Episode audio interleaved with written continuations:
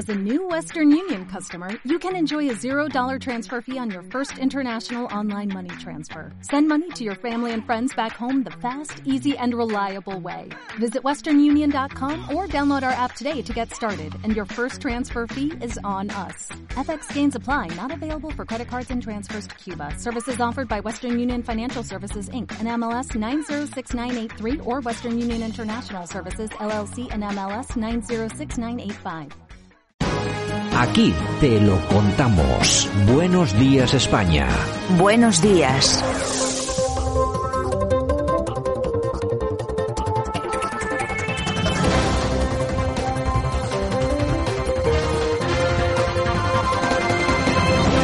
Bueno, nosotros ya estamos en esta portada del 24 de mayo 2022. Nos vamos haciendo con el mes y también con la semana. Vamos adelante y hoy, por supuesto, que vamos con este primer análisis de la jornada. Tomamos las noticias más importantes o interesantes de las últimas 24 horas y las aquí las analizamos con el profesor Sergio Fernández Riquelme. Don Sergio, ¿qué tal? Buenos días. Muy buenos días, Santiago. Bueno, eh, ¿qué tal el calor por Murcia? Bien, ¿no? soportable. no, no, insoportable. ya, ya, ya, ya me imaginaba que me ibas a decir. Bueno, pues eh, hay algunos que llevan otras cosas eh, peor. Tú imagínate cómo estarán los candidatos eh, andaluces, sobre todo los de izquierdas, viendo las últimas encuestas que precisamente no vienen de medios de medios de comunicación conservadores, sino precisamente medios de comunicación de la izquierda como público, que es el último que ofrece una encuesta muy llamativa. Partido Popular 46, Vox 20 es mayoría absoluta. El mando y el señorío es de aquellos que vencieron la batalla, decía Genofonte y público y otros medios están reconociendo lo evidente, una supermayoría absoluta de 66 escaños para el centro derecha. Ya no hablamos de Ciudadanos y el Partido Popular, sino del Partido Popular y Vox, es decir, el feudo tradicional de la izquierda española, Andalucía, pasa, parece que de manera irremediable y por mucho tiempo, a manos de las formaciones de centro derecha. Bueno, el Partido Socialista que sigue en sus 33 escaños, no se mueve. Tenemos a la formación por Andalucía con 8 y luego tenemos el negociete familiar de Adelante Andalucía que consigue dos diputados. Me imagino que uno para la señora Rodríguez y otra para Kichi, para su marido. Es un negocio bien repartido, ¿no? Sí, además gobiernan pues Cádiz prácticamente como un señorito andaluz de los que denunciaban ellos mismos, ¿no? Pero esto también es una señal de que la izquierda o la extrema izquierda se está hundiendo en España y en Andalucía porque ya les costó sacar una candidatura unitaria eh, por adelante Andalucía, sacando a Podemos porque Podemos no se escribió a tiempo e incluso una pequeña decisión eh, de estos de adelante Andalucía, del Kichi y de la Teresa, por ya como son parte de la familia, les tuteamos, ¿no? Pues eh, han formado su partido, eh, conseguirán sus escaños, pero obviamente eh, parece que están peleados en una izquierda extrema que vino a cambiar el mundo o a España y al final pues eh, son más de lo mismo y creo que están camino de la desaparición o de la irrelevancia. Bueno, en la desaparición y la irrelevancia está Ciudadanos que desaparece de los resultados de esta encuesta también, ¿eh?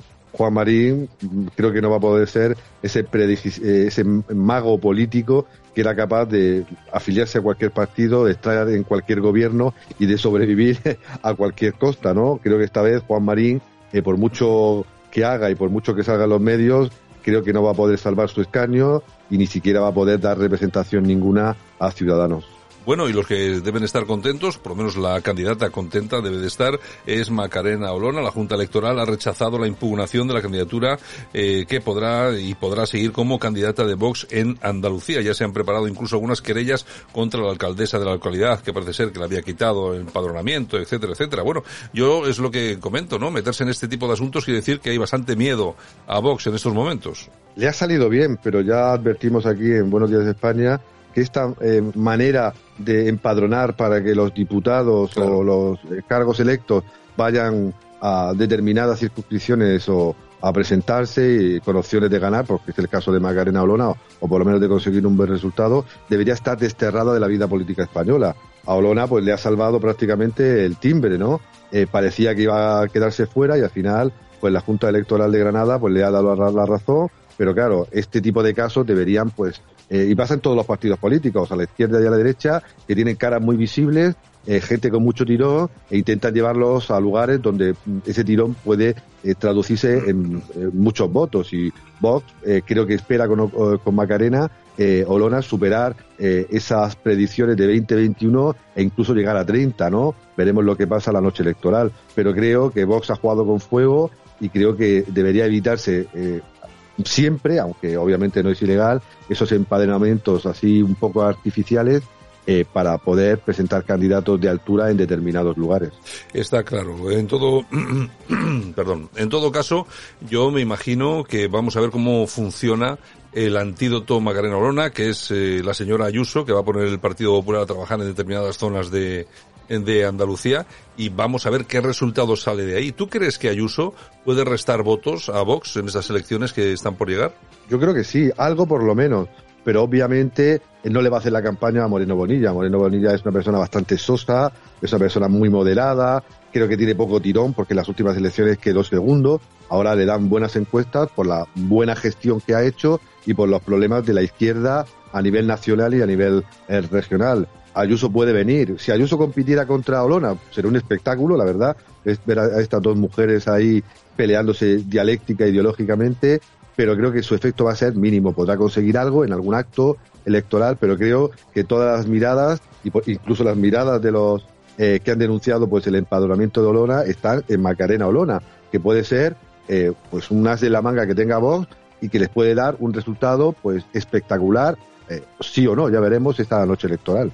Bueno, vamos a cambiar de tema, vámonos con Estados Unidos. Biden dice que Estados Unidos está dispuesto a responder militarmente en caso de un ataque chino a Taiwán. Atención, porque esto, esta gente y sobre todo este hombre Biden que está por meternos en un lío, yo como creo que a él le falta ya poco tiempo, que quiere que nos falte a todos poco tiempo, y la verdad es que nos está metiendo en un lío, pero vamos, que cada día crece como la espuma. Estamos con el problema Rusia-Ucrania, un problema en el que no teníamos que habernos metido para nada, porque aparte de que poco tenemos que ver allí, eh, bueno, no podemos salir más que perdiendo determinadas cuestiones a nivel económico, pero también físico, como la cosa se ponga en duras. Y bueno, imagínate cómo se puede poner la cosa, Sergio, si ahora este hombre también se le da por meterse en el tema de China y Taiwán. Eh, vamos a ver, podemos decir, hombre, claro, es que están diciendo que van a defender a Taiwán de una invasión eh, China, ya, pero es que invasiones las hemos hecho todas. Hay que recordar que Estados Unidos, eh, yo que sé, desde desde Irak, eh, ha hecho muchas muchas incursiones militares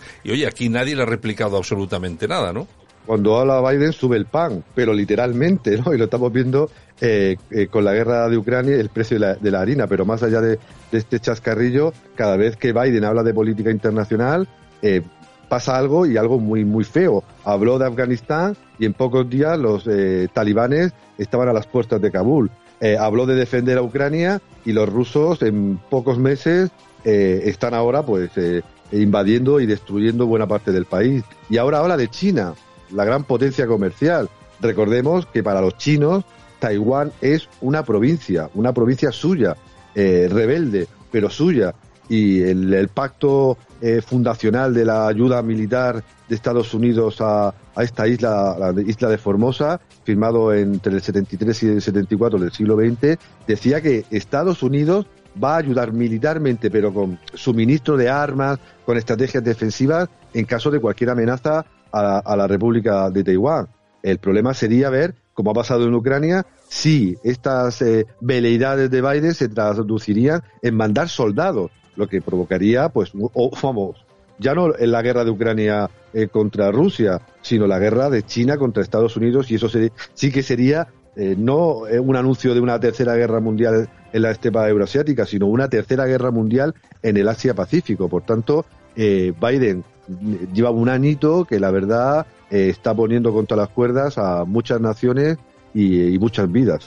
Bueno, pues la situación internacional está así y bueno, yo creo que es de gravedad eh, máxima y absoluta todo lo que se está fomentando desde Estados Unidos. Yo no he sido una persona crítica con Estados Unidos, al contrario, incluso cuando Trump eh, comentó alguna cosa contraria precisamente a España, yo apoyaba aquellas políticas porque yo entendía y entiendo que un país soberano, en este caso si fuera España, pues debería hacer exactamente lo mismo, ¿no? Entonces hay que entender cada uno cuáles son sus pretensiones. Lo que pasa es que, claro, ha llegado este hombre y ya no es estar de acuerdo no en algunas cosas. Es que este hombre, si no nos mete en la guerra eh, con Rusia, nos va a meter en la guerra con China. Si no es de una forma, es de otra. Eso sí, ellos siempre lejos, porque a ellos siempre les pilla todo esto de la guerra bastante lejos de casa. Lo que pasa es que ahora tienen que andarse con cuidado, porque tanto Rusia como China tienen misiles hipersónicos capaces de alcanzar cualquier ciudad norteamericana. Sergio.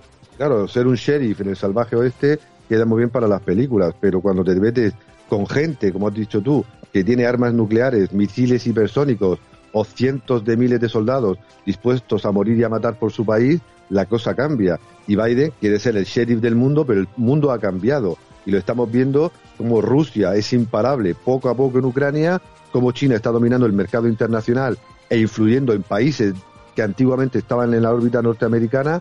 Y claro, cuando los chinos vean que Rusia consigue lo que va a conseguir en Ucrania, ya lo dijimos, que tiemble Taiwán. Pero si las declaraciones de Biden son esas, creo que Taiwán lo tiene muy crudo. Bueno, y los demás también, porque lo que puede salir de ahí sabe Dios que puede ser. Bueno, en fin, nos venimos a asuntos domésticos, nos venimos hasta Madrid. Ayuso anuncia que la Comunidad de Madrid va a deflactar todos los tramos de IRPF para 2023. Esta es una buena noticia, ¿no? Maravillosa, porque las familias están muy mal. Eh, todos estamos y conocemos a personas que no llegan a fin de mes, que no pueden pagar la factura de la luz, que ven peligrar su trabajo y en vez de dedicarse a las tonterías ideológicas sobre la menstruación, la identidad de género o el aborto a los 16 años, pues esta señora parece que otra vez acierta y se da cuenta de lo que quiere la, ciudadanía española es menos ideología y más eh, sentido común, sobre todo en lo económico. Y Madrid, pues por desgracia, para los que no somos de Madrid, se está convirtiendo en una potencia económica donde las empresas se marchan, los autónomos se marchan allí, eh, los creadores y profesionales liberales se marchan ahí porque ven ventajas fiscales, administrativas y burocráticas que no encuentran en el resto del país. Bueno, y volvemos a un tema que tratamos, creo yo, hace dos semanas, que titulamos como el plan más descabellado de la República, ceder Baleares a Mussolini para que no apoyase a Franco. Bueno, pues eh, después de haber eh, tratado aquel tema que aparecía en el español, se ha hecho, perdón, en el ABC se ha hecho eco del mismo tema, de este, de esta investigación del historiador y periodista Manuel Aguilera, el español, donde vuelve a eh, relatar todos los detalles que conciernen a este asunto. A nosotros nos agrada muchísimo repetir tema, porque es que, claro, no se habla sobre esto. Ahí, aquí estamos todo el día con lo de la memoria histórica, que nos están vendiendo la memoria histórica, pero lo que no nos quieren contar es que los propios republicanos querían vender parte de España para que Mussolini no apoyase a Franco, es decir, darle darle a Mussolini las Islas Baleares para que no apoyase a Franco. Bueno, ¿en qué cabeza? imagínate, Sergio, que esto lo hubiera hecho Franco, yo qué sé, ¿con quién? Imagínate que hubiera sido al contrario, lo que estaríamos diciendo ahora, ¿no? Porque no interesa, porque la memoria histórica es una invención ideológica al servicio de una serie de partidos o de intelectuales.